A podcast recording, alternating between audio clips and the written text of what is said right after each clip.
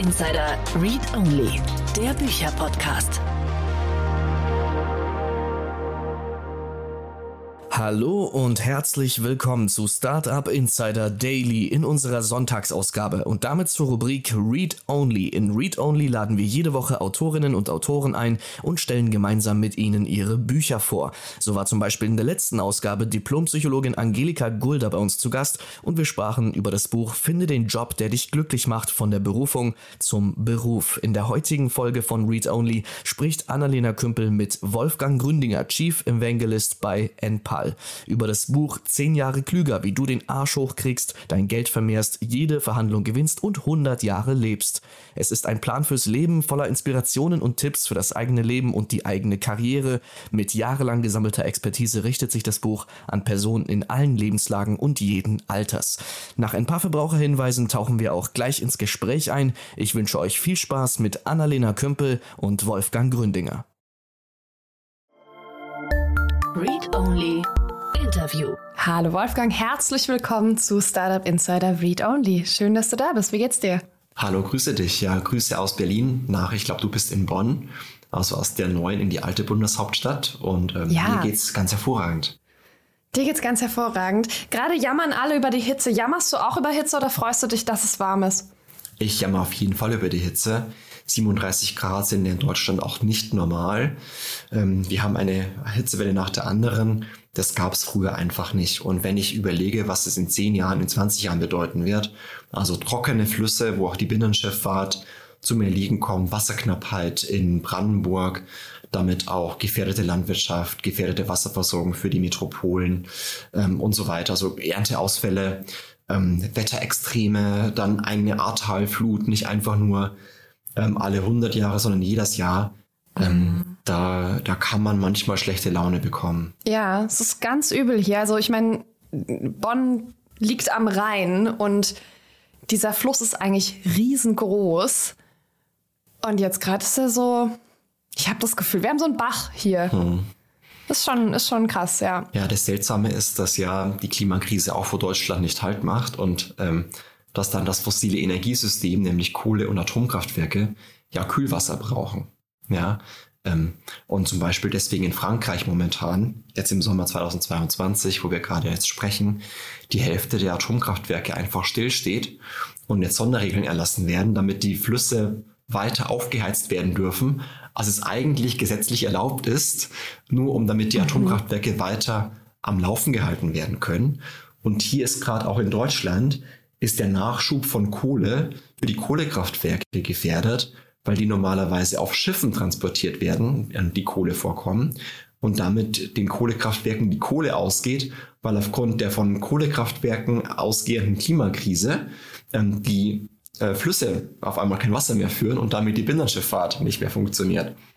Ah, krass, okay. Ist das nicht seltsam? Ja. Das ist total, das ist total wild. Zum Glück machst du was dagegen. Also erstmal, hey, herzlich willkommen auf der Startup äh, Insider Read Only Couch. Beste, ähm. beste, beste Wochenendteamen.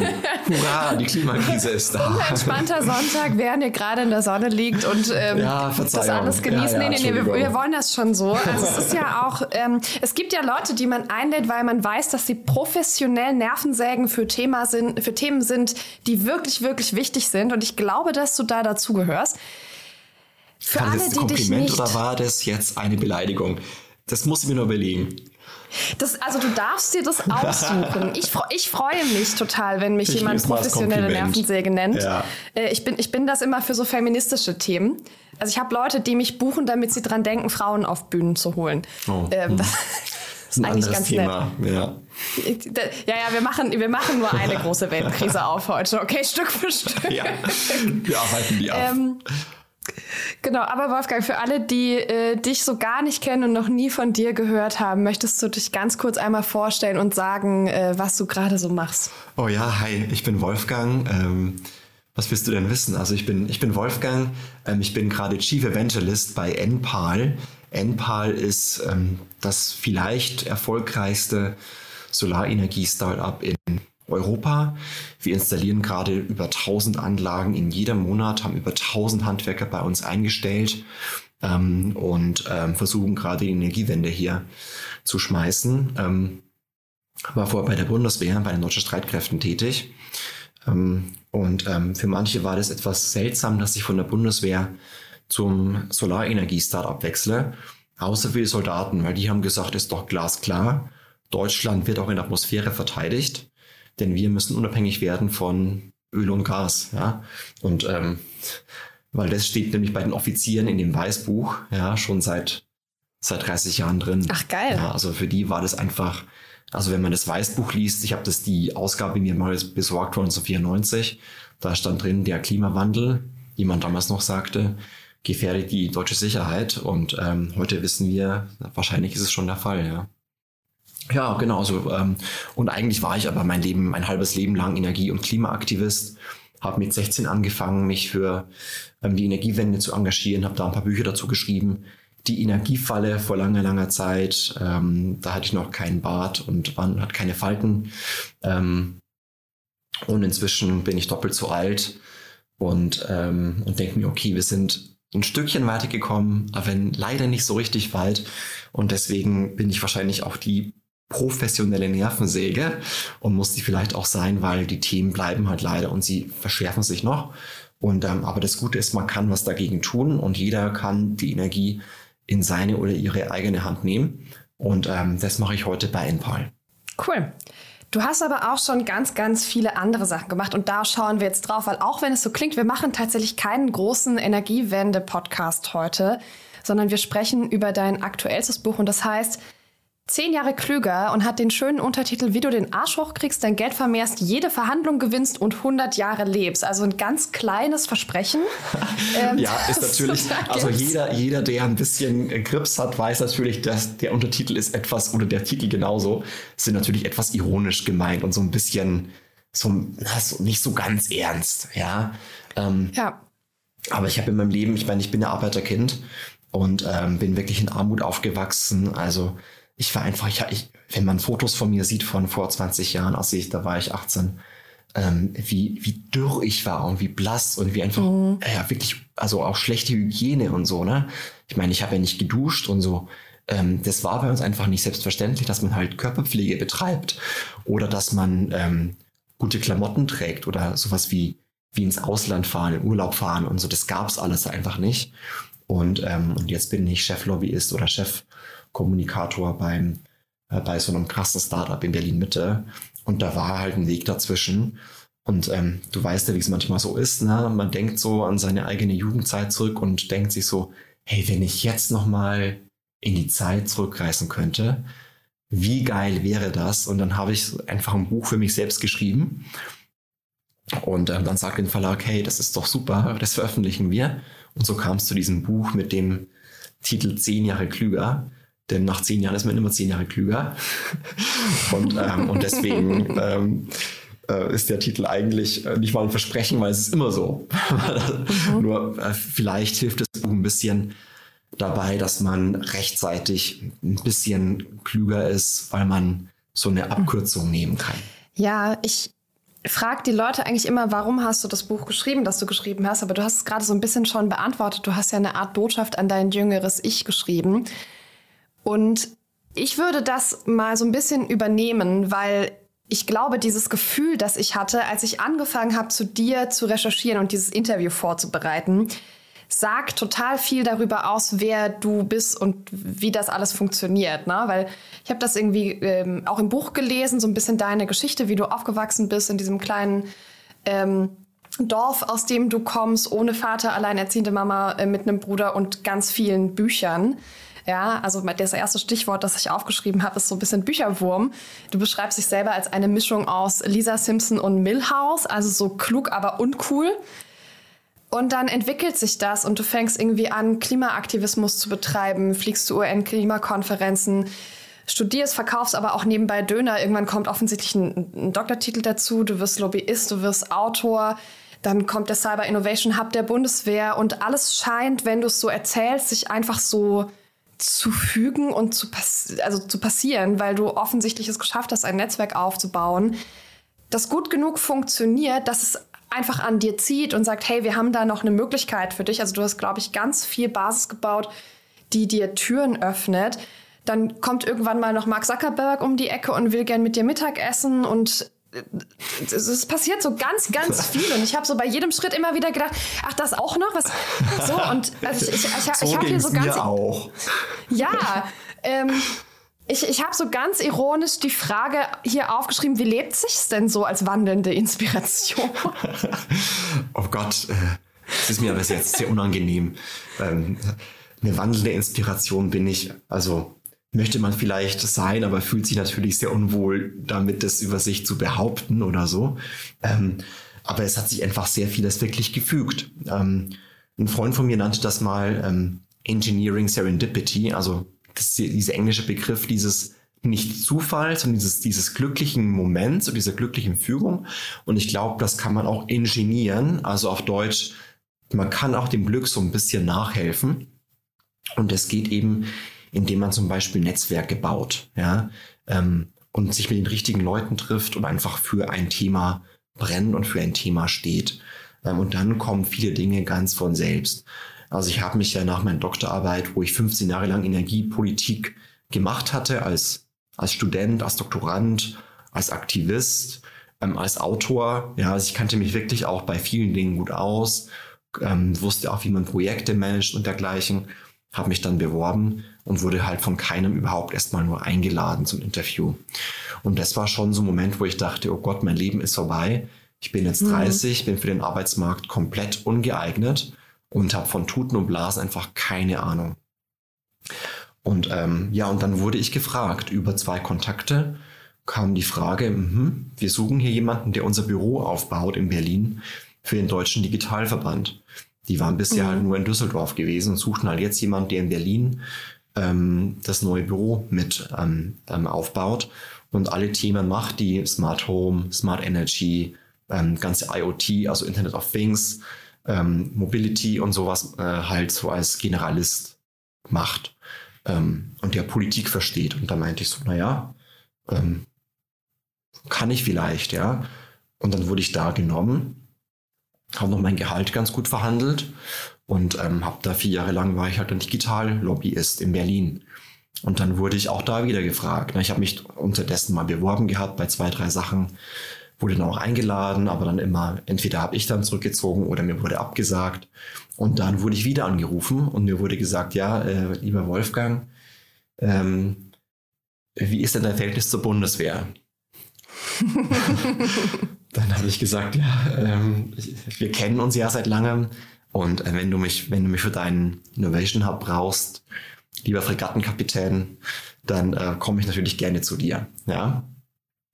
Ähm, und dann wollte ich da auch eigentlich bleiben. Ja, so ist es. Ich war dann ein Jahr lang bei den Streitkräften während der Pandemie, haben da dann Innovationen für die Bundeswehr getestet. Ähm, also da können wir auch noch mal eine Stunde drüber reden bei anderer Gelegenheit. Ähm, das war wahnsinnig spannend, mit den Soldatinnen und Soldaten da zu sprechen, aber auch über Führungskultur, über Innovation bei einer richtig großen Einheit. Ich meine, die Bundeswehr ist der größte Arbeitgeber Deutschlands. 260.000 ähm, Menschen arbeiten für die. Und wir waren halt so die digitale Elite-Einheit mit 40 Leuten, ähm, die halt Innovationen da reinbringen sollten in diesen riesengroßen Tanker. und da wollte ich dabei bleiben auch, weil einfach das hat für mich Sinn gemacht. Das war eine geile Mission. Ähm, ich ich habe da jeden Tag bin ich aufgestanden, gerade noch mal während der Pandemie, ähm, wo auch die Bundeswehr wirklich digitale Innovation umso mehr brauchte, auch gerade im ganzen Sanitätsbereich, also Medizin, wo die Bundeswehr auch half bei der Pandemiebekämpfung und dergleichen. Ähm, und dann rief mich der Gründer von Enpal an, Mario Kohle, der lustigerweise so heißt wie der Kohleausstieg. ähm, und äh, sagte, hey, ich, ich brauche hier jemand, der, der für mich so ein bisschen ähm, die Botschaft der solaren Energiewende nach außen trägt. Ähm, wir sind hier ein kleiner Start-up, willst du mitmachen?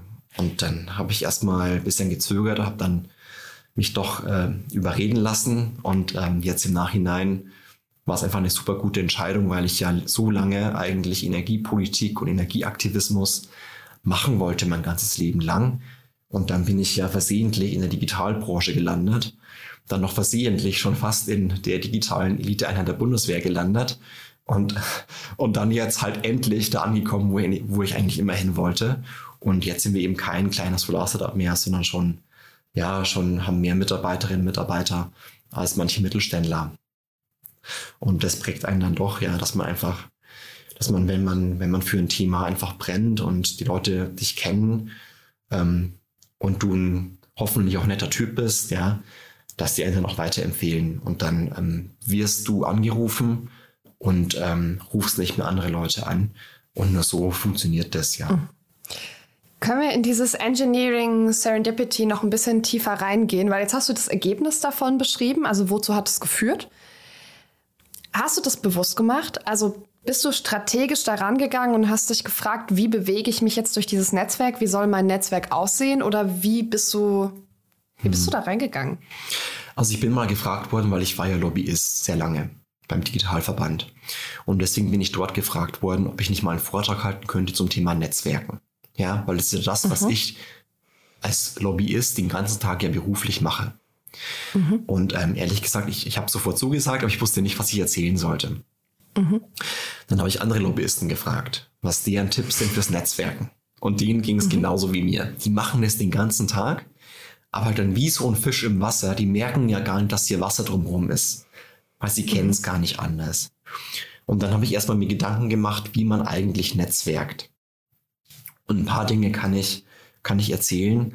Ähm, und die sind wirklich, vielleicht, hören sich vielleicht simpel an, aber die, wenn man die wirklich beherzigt, finde ich, glaube ich, sind das wirklich super gute und wichtige Tipps. Ja. Mein erster Tipp wäre, ähm, give, give, give. Also erstmal sehr, sehr viel geben. Und jeder, jede hat was zu geben, auch wenn er sie nur Studierender ist, ähm, kann man was geben, weil auch ältere Menschen sich mit vielem nicht auskennen. Ja, klassisches Beispiel natürlich soziale Medien, TikTok oder was auch immer.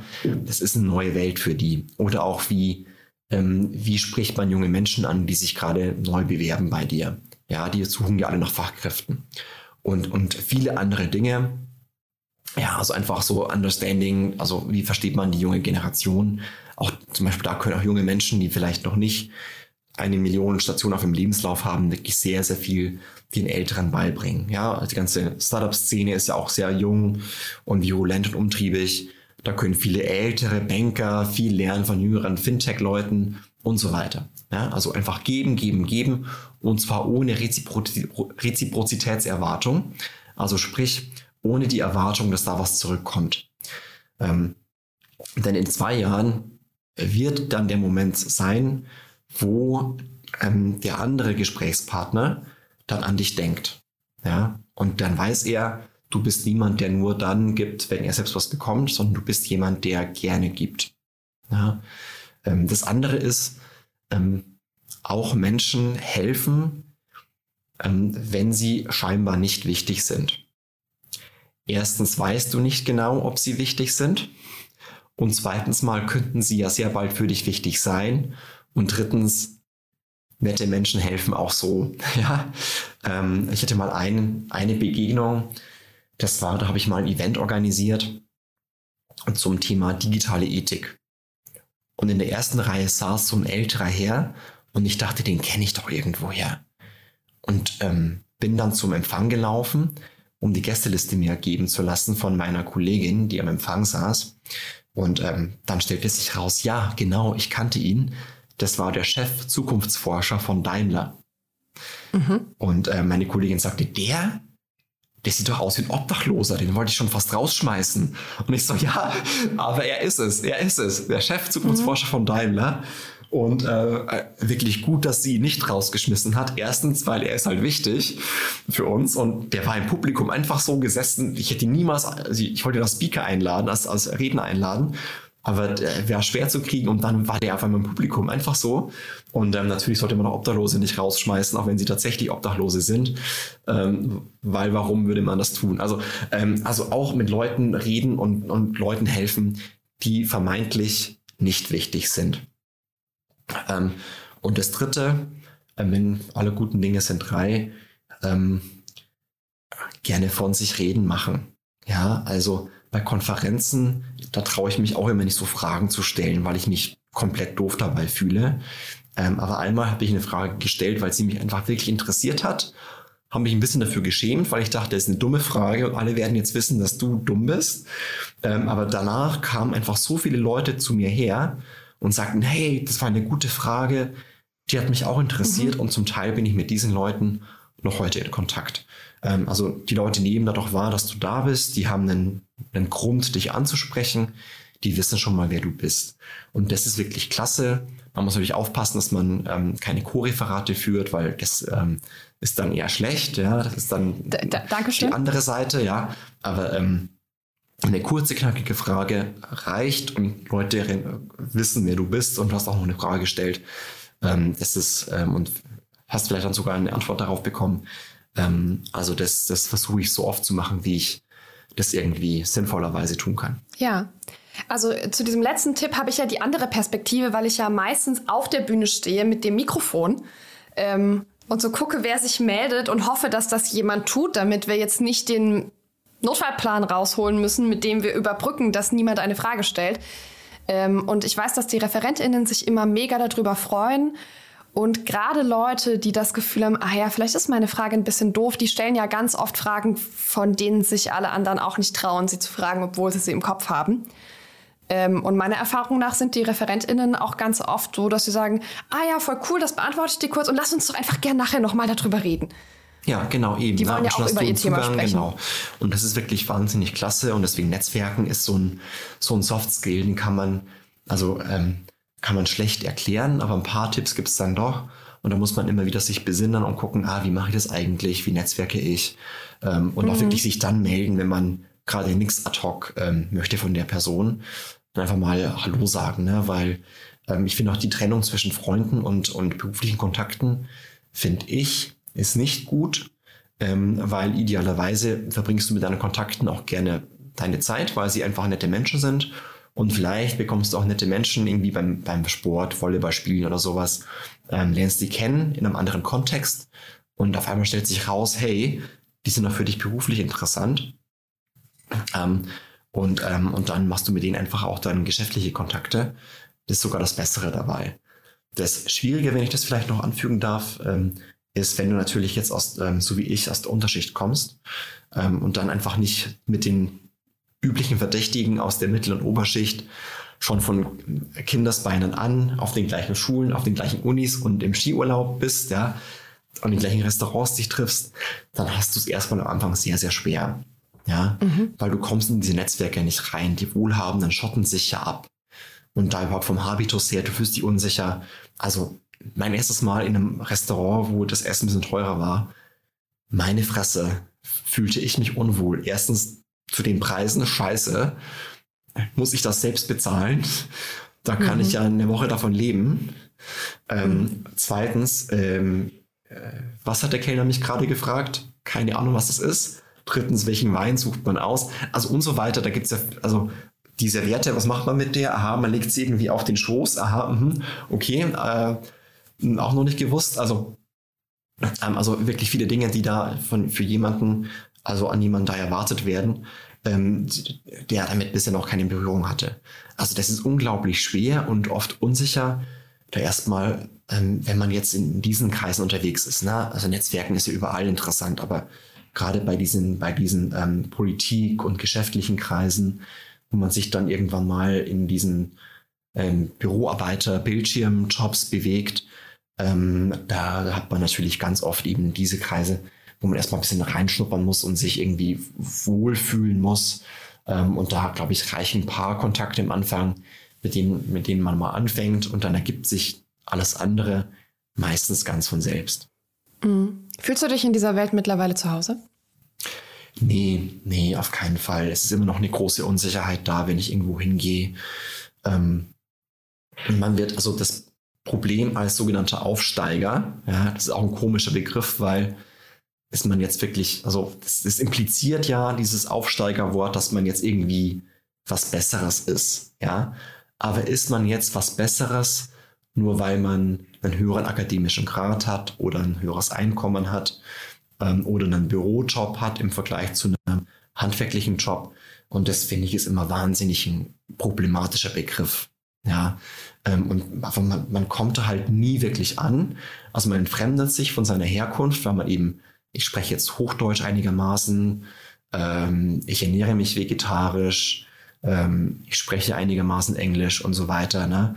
Ähm, und dann kommt man halt nach Hause und weiß, das Leben ist komplett anders. Ja, ähm, äh, bei mir zu Hause in Tirschenreuth in Bayern, da ticken die Uhren langsamer, da gibt es keine äh, Kreditkartenzahlung. Ähm, Gut, gibt es in Berlin auch nicht, ähm, aber zumindest ist es irgendwie ein Thema. Ja, Twitter ist, ist was, ist, und, und ne, also viele Dinge gehen an, an sind halt irgendwie, werden gar nicht diskutiert mhm. und äh, man lebt schon ein bisschen in einer anderen Welt. Ja, also man entfremdet sich halt schon davon, aber man kommt nie bei diesen Mittelschichtskreisen, die halt schon so aufgewachsen sind, wirklich an. Man ist immer mhm. unsicher. Ähm, man kann diesen Habitus nie richtig, richtig verinnerlichen. Weil ähm, das merke ich immer wieder, wenn halt jemand sagt, so ja, nach Italien fahre ich nicht dabei, schon mit meinen Eltern äh, so oft. Ähm, und hier und da war ich mit den Eltern und überhaupt, ähm, ja, und jetzt nochmal, ähm, und jetzt nochmal, äh, ja, mein Gap hier, das fülle ich jetzt einfach halt mit ein paar Praktika. Äh, ich habe jetzt mal was in London. Da muss ich noch überlegen, welche Uni ich gehe, ob ich jetzt nach Oxford gehe oder an die WHU. Und das sind einfach Themen, die, mhm. ähm, die, also am Ende war ich dann auch in Oxford für mit, mit so einem kleinen Stipendium von Google, mhm. also war ich da mal äh, und äh, kann es dann auch ein bisschen, äh, ähm, traue mich jetzt auch ein bisschen mitzureden. Ähm, aber das, das war für mich halt einfach, äh, das ist eine andere Welt, das ist wie ein anderer Planet. Ja, das ist so, das, das siehst du im Fernsehen, das ist eigentlich nicht real. Es ist nicht für dich gemacht, du bist da nicht auch richtig am Platze. Und, ähm, und, ähm, und, und deswegen ähm, auch diese Geringschätzung ganz häufig, die man so hat gegenüber den Leuten, die eben nicht akademische Jobs haben, ähm, die nervt mich einfach schon, schon extremst tierisch. Und wenn ich jetzt auch bei Enpal, ähm, bei unserem Solar-Startup, jetzt sehe, wie unsere Monteure, wir haben ja tausend Handwerker bei uns, ne, was die für, ein, für einen geilen Vibe bei sich haben. Ja, mhm. die einfach halt, ähm, einfach so einen krassen Zusammenhalt und einfach so, ne, äh, bei jedem Tag klettern die auf die Dächer, und bauen da die Solaranlagen ran. Das ist schon, das ist schon cool, ja. Das ist schon richtig geil und man kann auch als ähm, Elektromeister inzwischen ja viel Geld verdienen. Also ähm, da verschwimmen hoffentlich auch bald diese, diese Abgrenzungen immer mehr ähm, zwischen den, den Bildschirmarbeitern und Bildschirmarbeiterinnen auf der einen Seite und den, den handwerklichen Jobs ähm, auf der anderen Seite. Wie sieht denn aus deiner Perspektive diese ganze Startup-Szene aus, in der na, ja, unser ganze, unsere ganze Hörerinnenschaft einfach wohnt und lebt? Wie guckst du da drauf? Ja, also äh, ich meine, ich lebe auch in Berlin und da ist einfach so viel zum Ausprobieren. Mhm. Und das merke ich immer wieder, wenn ich, wenn ich woanders hinkomme. Ähm, da, da ist man halt eben nicht so, so schnell und ist nicht so bereit, was auszuprobieren, einfach mal so einfach hardcore einfach Dinge zu testen. Ja. Und, ähm, und deswegen liebe ich ja Berlin, deswegen liebe ich ja Startups, wo einfach mal geguckt wird, schaffen wir das, ja. Ähm, wir sind, äh, wir wissen nicht, ob es klappt, ob es funktioniert, ja.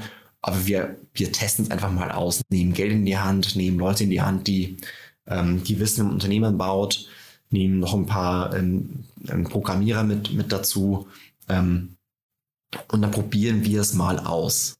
Ja, und wir hoffen, dass es klappt. Und das finde ich halt wahnsinnig geil, ähm, weil da so viel Neues entsteht. Ja, und wenn man dann nach zwei Jahren sagt, ja, das war nicht der richtige Weg, so what, dann war es halt nicht der richtige Weg. Mhm. Und ähm, das finde ich halt wahnsinnig geil und, und cool, dass man so viel ausprobieren kann und man dafür nicht schräg angeguckt wird, und am Ende äh, verstreut sich dann hoffentlich ähm, aus Berlin und den anderen Startup-Zentren, die wir in Deutschland haben, wie auch München, ist ja ganz viel so technologiebasierte Startups und sowas, dann auch in, in ähm, nach Deutschland, in den Rest der Welt. Und ähm, vor allem finde ich cool, dass es inzwischen sehr viele grüne Startups gibt ne, und auch viele grüne Investoren gibt, die sich unter anderem auch hier in Berlin angesiedelt haben. Ähm, oder auch Sunfire in Dresden, was ja auch ein Startup ist. Ja, die machen so, also ich weiß gar nicht genau, wie da das Modell ist, aber die, die entwickeln ähm, halt die neuen Treibstoffe der Zukunft mit, die man unter anderem braucht für Flugzeuge und auch für vielleicht für große Satzschlepper und dergleichen. Wahnsinnig cool. Und wir hier natürlich mit Enpal ähm, in Berlin und äh, viele andere Startups, die es, die es gibt, die im ganzen Consumer-Business, also so, so ganzen, äh, ne, von, von Ernährung, was ein Riesenhebel ist, um die Klimakrise zu bekämpfen ähm, und den Hunger der Welt übrigens nebenher auch noch ähm, zu bekämpfen, ähm, bis hin halt zu Klima und Energie ähm, und neue Verkehrsmodelle und Konzepte. Das ist einfach cool, da muss man ausprobieren und deswegen finde ich es einfach gut, ähm, dass einfach Startups damit anfangen, weil es eben große Konzerne oft nicht schaffen. Ne? Mhm. Ich war auch bei der Bundeswehr für ein Jahr und habe einfach begriffen, also wenn sich ein großer Konzern oder in, in dem Fall ein großer staatlicher, großer staatliches Organ mal bewegt, dann bewegt sich eine Riesenmasse mit, aber halt träge und langsam. Ja, und ein Startup kann oder so ein Innovation Hub kann halt schon mal ähm, ausprobieren und kann schon mal gucken, ob es funktioniert. Ja, und dann kommt halt der Tanker hinterher und dann wird ein Massenmarkt draus. Oder halt das Startup wächst so krass und so schnell, ähm, dass es auch selbst groß wird und dann bewegt sich aber der Rest des Marktes auch mit. Ja, also wie bei Tesla und wie bei Volkswagen. Mhm. Ja, Tesla angefangen, alle haben, haben Tesla ausgelacht. Ähm, ein paar Jahre später hat mir RWE, der Energiekonzern, erzählt, wir dachten nicht, dass Batterien so schnell so günstig werden können. Das hat keiner für möglich gehalten. und mhm. jetzt sind sie nochmal günstiger geworden und nochmal besser geworden. Und äh, jetzt äh, kommt Volkswagen hinterher. Und mit Volkswagen verschiebt sich halt ein ganzer Markt in die Richtung. Weil ein Volkswagen umsattelt, dann sattelt halt der ganze Markt um, weil die einfach tonangebend sind. Ähm, und damit haben eben kleine Startups, wie Tesla es mal war, ähm, geschafft, den ganzen Markt vor sich herzutreiben. Und das brauchen wir bei ganz vielen anderen Bereichen genauso. Ja, da sprichst du ja ein großes Thema an, das für dich auch, auch glaube ich, gilt. Ne? Also wir haben das Ganze angefangen, so wir sind sofort vom Wetter in die Klimakrise gerutscht. Ähm, und auch so dein, dein ganzer Lebenslauf, du machst ja so lange schon Klimaarbeit, das ist ja schon auch ein großes Purpose-Thema. Und auch dieser Teil der Startup-Szene, den du angesprochen hast, ist sehr, sehr purpose-orientiert, also sinnorientiert. Ist das, wie, wie wichtig ist das und wie lange weißt du schon, wie, was für dich wichtig ist? Ne? Also Sinn spielt ja auch in deinem Buch eine große Rolle. Vielleicht können wir da mal so ein bisschen Brücke schlagen. Ja, absolut. Also ähm, ich glaube, dass gerade viele junge Menschen, die sind motiviert, wo zu arbeiten, wo sie halt einen Sinn dahinter sehen, was sie tun. Mhm. Und zwar egal, ob du jetzt einen Bürojobs hast, in den in den Startup-Offices hier, die irgendwie fancy und bunt sind und mit Yoga-Raum und, äh, ähm, und, äh, und äh, gutem Kaffee, ähm, oder ob es wirklich im handwerklichen Bereich ist. Ja, also bei unseren Monteuren sehe ich es genauso wie bei unseren Codern oder wie bei, wie bei unseren Developern und so. Und das ist wirklich übergreifend einfach, dass die Menschen einfach wissen wollen, wofür sie jeden Morgen aufstehen. Ähm, und das ist wirklich ein Riesenhebel, um gute Leute zu bekommen. Ähm, und, ähm, und ich glaube, wir haben auch gar keine andere Wahl mehr. Ja, weil ähm, wir sehen es ja jetzt mit, der, mit den sich verschärfenden multiplen Krisen. Ja? Ähm, ein Freund sagte vor kurzem zu mir, bevor ich dich kannte, hatte ich weniger Angst. ähm, aber es ist halt so, ne, Covid ist immer noch nicht richtig vorbei. Ja, dann jetzt die Putin-Krise kommt mit dazu. Die, ähm, die China-Krise steht vor der Haustür. Ähm, die Klimakrise verschärft sich jedes Jahr mehr und mehr. Also ähm, vor ein paar Jahren dachten wir alle noch, alles ist gut und frohen Sommer. Und jetzt merken wir halt, dass langsam ähm, wir uns nicht mehr ausruhen können und dass irgendwas anders werden muss. Und dann das Gefühl, Teil von dem zu sein, dass man was anders macht als bisher und es auch noch gut ist für dich. Ja, es ist kein, es ist kein Verzicht, es ist keine Verzichtsethik, die da daherkommt, sondern du machst etwas anderes und es ist besser. Du sparst Geld, ja, du wirst unabhängig, ähm, du wirst und nebenbei wirst du auch noch grüner und nachhaltiger. Und ich glaube, das ist echt so eine wirklich starke, mächtige Botschaft.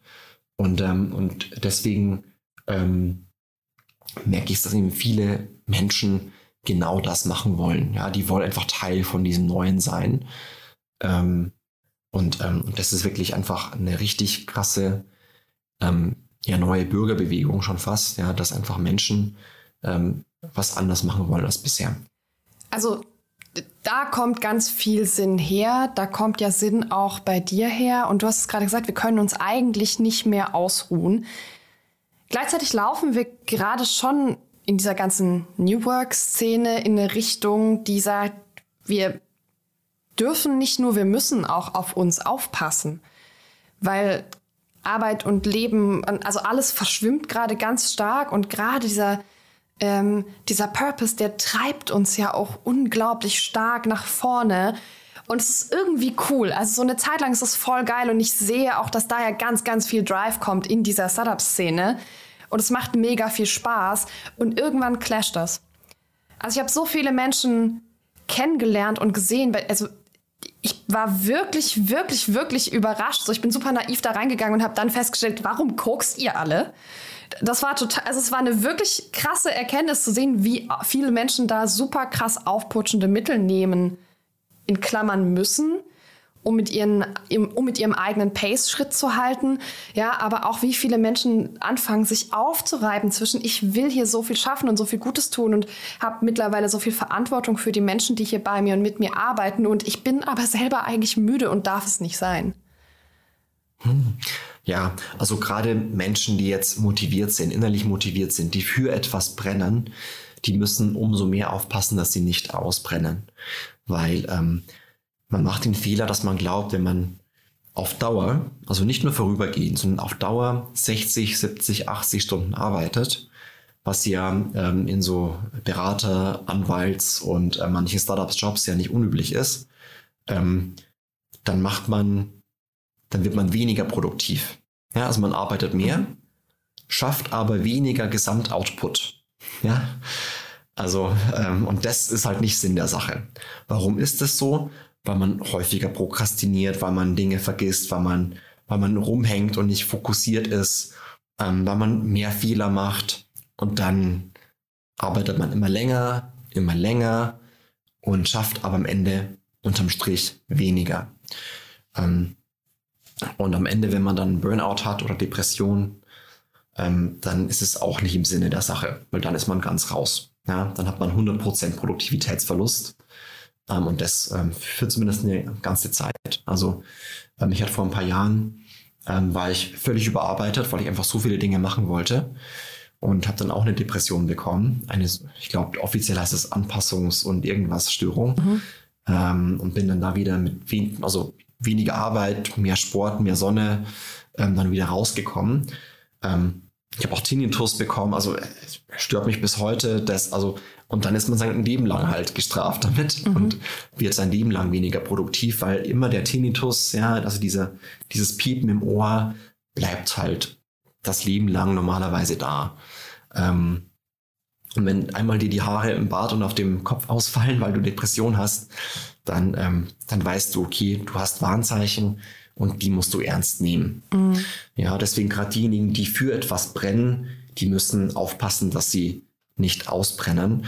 Also ähm, da muss man gucken, ja, wie erhole ich mich? Ja, ähm, ähm, wie viele Pausen mache ich während des Arbeitstages? Ja, ähm, muss ich wirklich alles machen? Organisiere ich mich gut? Ähm, was kann ich delegieren? Was muss ich selbst machen? Ähm, habe ich Produktivitätstools, die ich nutzen kann, damit so Standardaufgaben wegfallen? ähm, wie verzahne ich am besten mein Privatleben mit dem beruflichen Leben. Ähm, Gerade bei Bildschirmjobs gibt es ja immer diese, diese Überlappung, ja, weil du bist ja immer erreichbar. Mhm. Ähm, aber wie, wie machst du das am besten? Also ähm, das kann man, wenn man so im Flow ist oder wenn man so wirklich gestresst ist vom täglichen Handling, kann man das, kann man das nicht so gut ähm, eintakten. Ich glaube, man muss sich einmal ähm, eine Zeit nehmen, um wirklich mal bewusst zu überlegen, wie organisiere ich gerade meinen beruflichen und privaten Alltag? Was raubt mir am meisten Zeit, Nerven und Energie? Ähm, lösche ich zum Beispiel zu viele Feuer jeden Tag und was muss ich tun, damit ich nicht mehr Feuer löschen muss jeden Tag? Also wie, wie mache ich Prävention, damit ich nicht immer reaktiv hinterherlaufe? Ähm, also Genau, also die, all diese Dinge habe ich auch in zehn Jahre klüger mal aufgeschrieben, mhm. mit ganz vielen Beispielen aus meinem ähm, Alltag als Lobbyist und, ähm, und als ähm, Mitarbeiter bei den Streitkräften, ähm, was ich da falsch gemacht habe und auch was ich richtig gemacht habe, ähm, damit man so ein bisschen reinkommt. Klar, jeder kennt die ganzen Produktivitätstools. Ähm, ein paar habe ich vielleicht noch versucht, da neu zu erklären. aber ich glaube, dann die, die Anwendung von der Theorie in die Praxis die ist wichtig, also nicht nur die Produktivität zu erhöhen, sondern auch dann nochmal ähm, auch Zeit für sich zu finden nebenher, ähm, weil irgendwann merkst du, äh, fuck, alle sind hier draußen gerade. Ähm, Sommer, es ist ein Sommer, Samstagabend, äh, alle sind draußen und du mhm. bist halt im Büro oder am Laptop und dann hast du dann keine Lust mehr und bist völlig kaputt und ähm, wirfst hin und hast keinen Bock mehr. Deswegen auch bewusste Erholungsphasen nehmen. Ähm, also sonst geht, also anders geht's nicht. Ja, also Wochenende, solange nicht wirklich irgendwas extremst anbrennt, ähm, liege ich meistens nur noch am See und mache einfach gar nichts. Freihalten. Vielleicht versuchen wir es mal ganz, ganz, ganz konkret. Hast du so deine zwei Lieblingstools, egal ob es digitale Tools im Sinne von, ich habe eine Subscription-Tools sind oder irgendwelche Arten zu arbeiten, die du unseren HörerInnen gerne empfehlen möchtest? Hm. Also ich habe tatsächlich ein digitales Tool, was ich unglaublich liebe und nicht vermissen möchte. Das ist ähm, ein, ein Tastenkürzelprogramm. Ja? Zum Beispiel Phrase Express oder A-Beef, da gibt es mehrere davon. Das ist so ein Plugin. Und was du damit machen kannst, ist, ähm, du schreibst halt zum Beispiel Dollarzeichen IBAN und dann tippt es deine IBAN-Nummer automatisch ein. Ja? Cool. Also nie wieder 16, 16 Zahlen irgendwie abtippen und sich dabei verschreiben, mhm. sondern einfach nur halt Tastenkürzel und der schreibt dir den Text dann automatisch aus. Mhm. Das erspart mir wahnsinnig viel Zeit und Nerven, weil man einfach nur drei oder vier ähm, Zeichen statt irgendwie langen Zahlen, Kolonnen oder, mhm. ähm, oder statt irgendwelchen ähm, Formulierungen schreiben muss, die man eigentlich jeden Tag mhm. verwenden, verwenden möchte. Mhm. Ja? Und das Zweite ist, ähm, na, wie ich schon sagte, einmal, einmal sich hinsetzen und versuchen, sich zu organisieren. Also, ähm, was sind meine Hauptaufgaben? Was sind meine Prioritäten? Was muss ich vielleicht gar nicht machen? Ja? Also wirklich so eine Bestandsaufnahme zu machen und dann zu gucken, was kann ich tun, um präventiv die Dinge in den Griff zu bekommen, anstatt dass ich dauernd Feuerlöschaktionen herbeiführen muss. Weil die stressen, die halten dich von allem anderen ab und, ähm, und machen und sind sub suboptimale Lösungen. Denn eigentlich mhm. willst du ja, dass das Feuer gar nicht erst entstehen, sondern dass du schon mal präventiv agierst und damit sie gar nicht erst entstehen. Ja? There is no glory in prevention, ja, das berühmte Präventionsparadox. Wenn du so gut arbeitest und so gut planst, dass Dinge gar nicht erst anbrennen oder äh, Krisen passieren, dann merkst du es ja gar nicht. Aber ähm, man tut sich so viel besser damit, wenn man ordentlich plant. Ähm, und ähm, und äh, weil genügend andere Dinge passieren immer noch, wo man dann kurzfristig mal ran muss. Und deswegen wirklich ähm, ganz bewusst mal eine Wochenplanung, Monatsplanung, Jahresplanung machen. Was sind meine Prios? Und dann das versuchen, frühzeitig anzugehen und frühzeitig Dinge zu erledigen mhm. mit kurzen Deadlines, anstatt das auf die lange Bank zu schieben, weil dann es dauert immer länger als geplant. Ja, ja das äh, kenne ich, kann ich gut nachvollziehen und ich glaube, da können wir irgendwie alle so ein bisschen mit relaten und uns verbinden. Ich will zum Abschluss noch mal kurz in dein Buch rein, weil ich die Themenbreite so faszinierend finde. Also du bewegst dich halt irgendwie zwischen Börse und Tantra. Wie hast du diese Themen ausgewählt?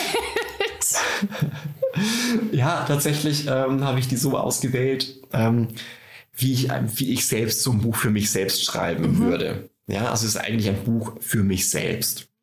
Ähm, und ähm, berichte ja auch nicht viel Neues. Es ist alles keine Raketenwissenschaft.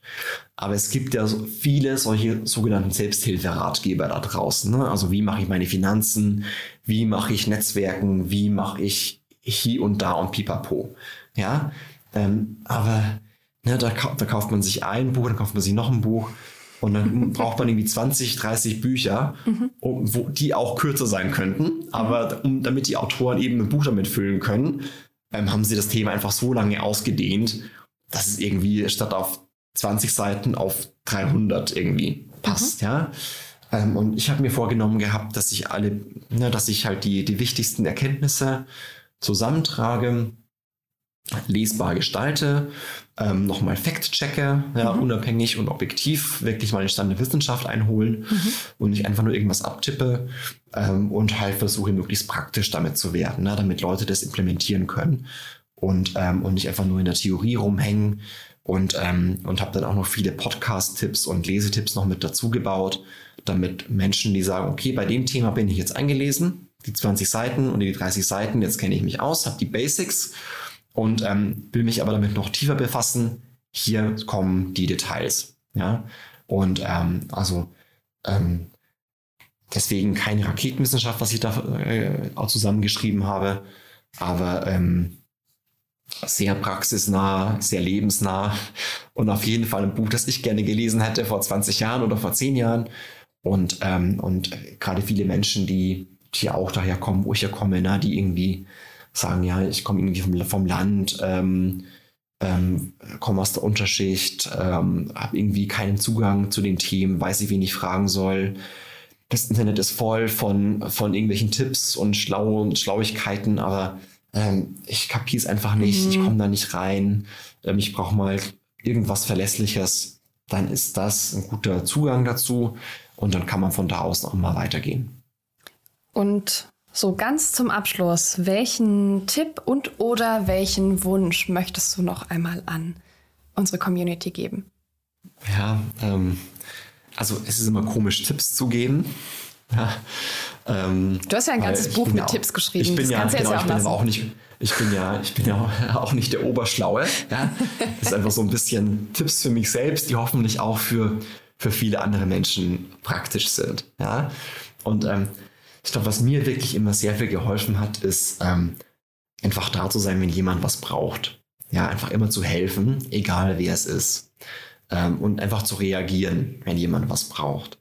Ähm, weil ich glaube, das, das ist, also das bringt schon dir schon Karma-Punkte ein, jetzt nicht so im, im metaphysischen Sinne, mhm. aber die Leute kennen, lernen dich halt kennen als jemanden, der, ähm, dem man trauen kann, der, der dir hilft, wenn es mal sein muss und ähm, und irgendwann, und sei es nach zehn Jahren, erinnerst du dich an sie oder die erinnern sich an dich und ähm, auf einmal helfen die dir bei was ganz Wichtigem. Das heißt, die, die Wohnung in der Stadt, wo es eigentlich gar keine Wohnungen gibt, die zufälligerweise die aber kennen oder der Job, der, der wie für dich gemacht ist oder mhm. was auch immer.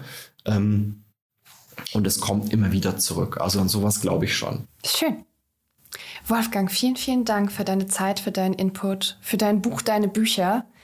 Ähm, ich wünsche dir den schönsten Sommer, den du haben kannst und wir hören uns beim nächsten Buch. Ja, danke schön. Es dauert noch ein bisschen leider. Ich habe keine Zeit mehr, aber bis bald hoffentlich trotzdem. Nehme ich. Bis dann. Tschüss. Tschüss. Read Only Steckbrief. Titel und Autor. Der Titel des Buches ist Zehn Jahre klüger und der Autor bin ich, Wolfgang Gründinger. Verfügbare Sprachen. Das Buch gibt es auf Deutsch. Seitenanzahl. Das Buch hat 304 Seiten. Verlag. Das Buch ist erschienen im Finanzbuchverlag. Wo erhältlich?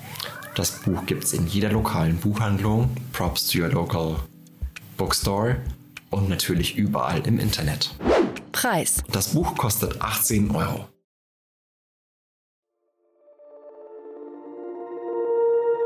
Startup Insider Read Only. Der Podcast mit Buchempfehlungen von und für Unternehmerinnen und Unternehmer.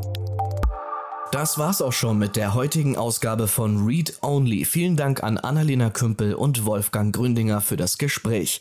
Und das war's mit Startup Insider Daily für heute und für diese Woche. Am Mikro war wieder einmal für euch Levent Kellele. Ich hoffe, wir hören uns morgen zur Montagmorgen Ausgabe wieder und sage Tschüss und auf Wiedersehen.